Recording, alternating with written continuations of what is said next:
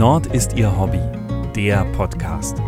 Geschichten aus dem Norden zum Hören. Tierpfleger für einen Tag von Christian Hief und Hans Pieper.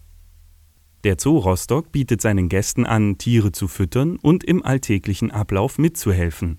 Hautnaher Kontakt zu den Tieren, viele Hintergrundinformationen und süße Momente sind inklusive. Eine Reihe aus toten Fischen schaut mich aus glasigen Augen an, Fischgeruch erfüllt den Raum. Kein Wunder, denn zu diesem Arbeitsbereich gehören Seevögel, Seebären und Otter.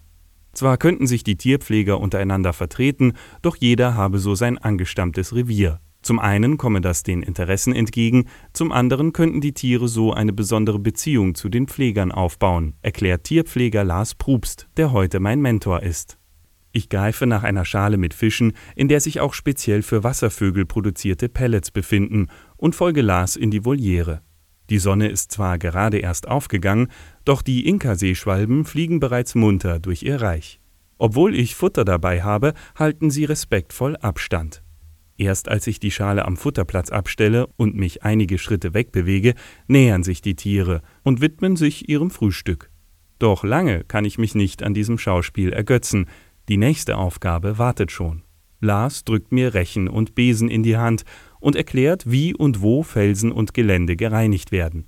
Während wir Schrubben und Schmutz zusammenkehren, erfahre ich beiläufig viel über die Vogel- und Entenarten, deren Zuhause ich gerade wieder auf Vordermann bringe.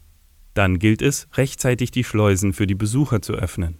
Gleich mache der Zoo auf und die ersten Gäste seien dann auch schon unterwegs, erklärt Lars. Wir wechseln unterdessen in das Waschbärengehege, das auch das Zuhause der Otterdame Anja ist.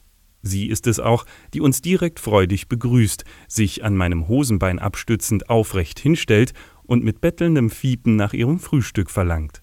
Der eurasische Fischotter ist zwar an sich ein Einzelgänger, doch die Wohngemeinschaft mit den vier Waschbären klappt hervorragend. Nur manchmal müsse er die Waschbären von Anjas Schlafplatz verscheuchen, schmunzelt Lars. Auch bei der Essensausgabe gibt es unter den Bewohnern keinen Streit. Während Anja hingebungsvoll die Hühnerstücke verschlingt, greifen die Waschbären beherzt nach den Pellets in meiner Hand. Die Streicheleinheiten, die ich dabei vorsichtig vergebe, verraten mir, dass ihr Fell genauso flauschig ist, wie es aussieht. Das Reinigen des Geheges geht schnell. Dankenswerterweise verrichten die Tiere ihr Geschäft immer an derselben Stelle.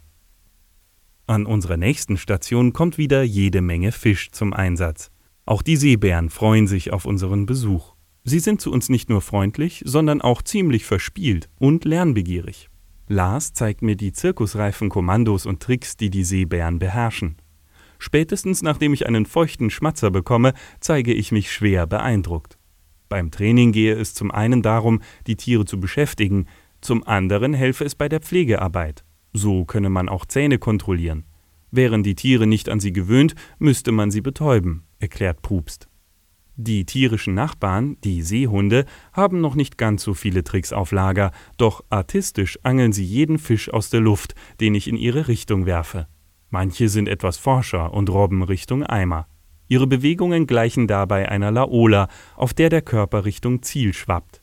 Für mich war das heute die letzte Station. Auf Lars hingegen warten schon seine nächsten Schützlinge. Der Job ist seine Leidenschaft, nicht nur für einen Tag. Ich kann ihn verstehen. Mehr Geschichten aus dem Norden gibt es auf nordistierhobby.de. Dort finden Sie auch Bilder und Videos zu den Artikeln. Um keine Folge zu verpassen, abonnieren Sie diesen Podcast.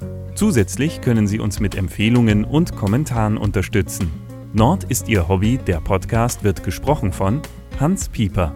Der Podcast ist ein Angebot des ADAC Hansa e.V. Amsingstraße 41 20097 Hamburg.